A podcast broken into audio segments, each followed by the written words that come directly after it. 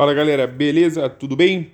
Vamos aqui dando continuidade ao Tubo Med. Hoje nós vamos falar sobre câncer de próstata e câncer de bexiga, dois cânceres urológicos aí dentro da parte de clínica cirúrgica, tá? Então vamos começar aqui pelo câncer de próstata.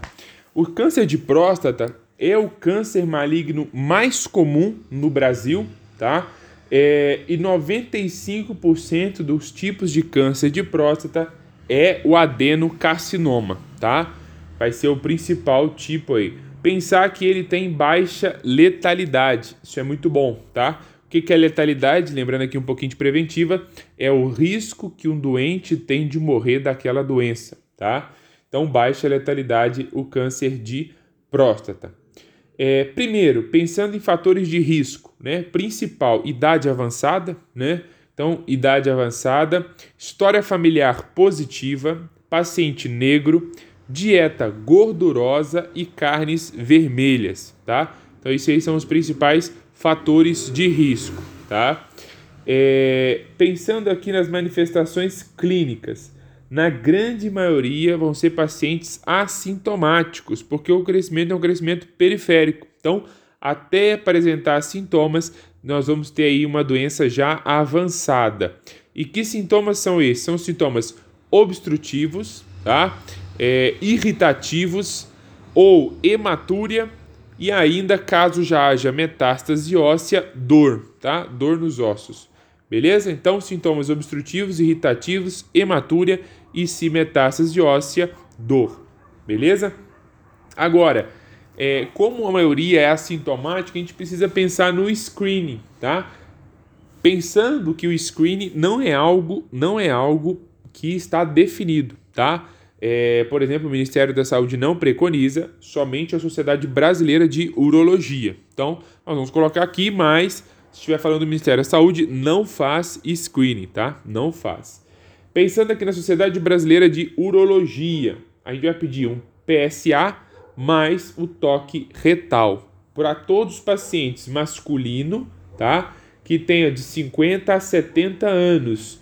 Claro, se o paciente tiver uma expectativa de vida maior que 10 anos, tá?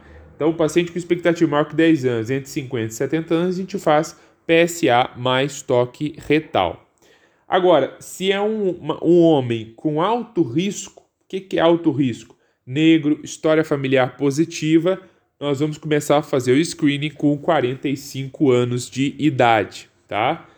É, caso venha, como a gente vai fazer, né? O PSA e o toque retal. Agora pensar quais vão ser, né? É, os indicativos para que eu faça biópsia, né? Nesses pacientes. Então, Toque retal positivo vai ser quando vai apresentar nódulos, induração ou irregularidades, tá? Então, toque retal positivo indica biópsia. Agora, o PSA positivo vai ser quando ele for maior do que 4, maior do que 2,5 se paciente com 60 anos ou menos, ou entre ou quando vier, né? Quando vier entre 2,5 e 4, a gente vai fazer um refinamento do PSA. Então, PSA acima de 4, biópsia. PSA acima de 2,5 em pacientes com 60 anos ou menos, biópsia. Agora, PSA entre 2,5 e 4, vamos fazer o refinamento do PSA. O que, que é isso? Nós vamos ver a velocidade, a densidade e a fação livre. Velocidade maior que 0,75, densidade maior que 15, fração livre menor que 25, a gente vai indicar biópsia para esse paciente, tá? É, bom, agora pensando no diagnóstico, tá? O diagnóstico é um diagnóstico histopatológico, né? É, e aí, quando a gente fazer a biópsia, a gente tem que retirar 12 fragmentos ou mais para a gente poder pegar todos os setores prostáticos, tá? Isso é importante. Esses 12 fragmentos nós vamos utilizar para o score de Gleason, tá? O score de Gleason, quanto maior ele, pior vai ser o prognóstico, tá?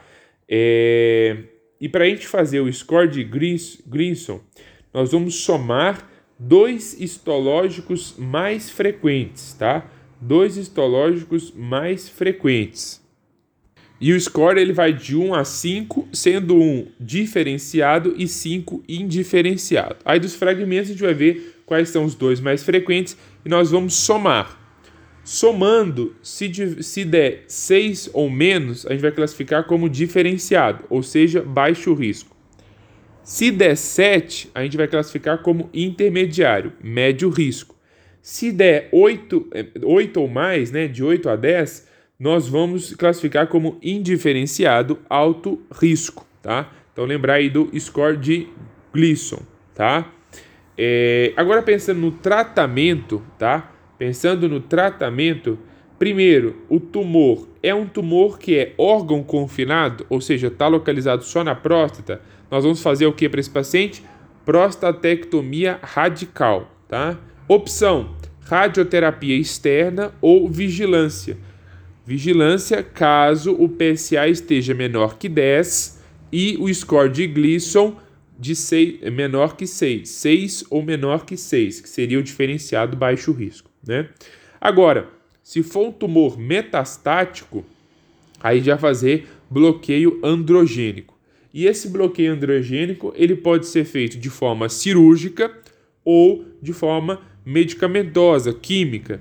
De forma cirúrgica, a gente vai fazer a orquiectomia bilateral. Vamos retirar é, os testículos, né? E é, o medicamentoso químico nós vamos fazer através de análogos de GNRH. Beleza? Então finalizamos o câncer de próstata. Vamos falar agora do segundo câncer urológico que interessa para o nosso tema de hoje, que é o câncer de bexiga, tá?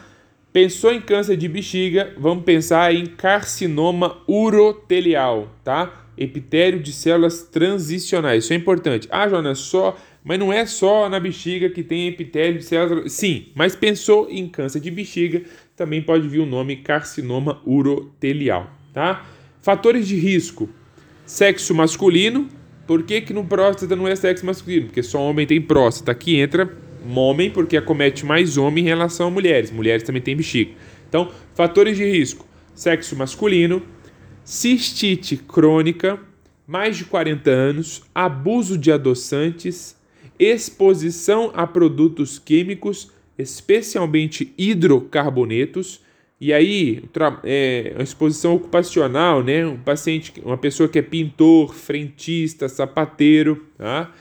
É, e ainda também um fator de risco aqui para a gente que é o tabagismo, tá? Importante. Manifestação clínica. Atenção, atenção em paciente que tem 40 anos ou mais e chega no consultório com queixa de hematúria, especialmente hematúria macroscópica e indolor, tá? Hematúria, lembrando que cistite pode dar hematúria em 30% dos casos, mas aí vai ter os outros sinais, né? Disúria, etc., dor e tal. Aqui não. Hematúria macroscópica indolor, tá? Então atenção, pacientes com 40 anos ou mais. Pode ter sintomas irritativos vesicais, então disúria, polaciúria, urgência urinária. Pode ter dor lombar, emagrecimento e oligúria, tá? É, então ficar sempre atento a isso aqui. Parece um quadro de cistite, mas é, chama muita atenção, por exemplo, o emagrecimento, vai ser uma hematúria bem importante, tá?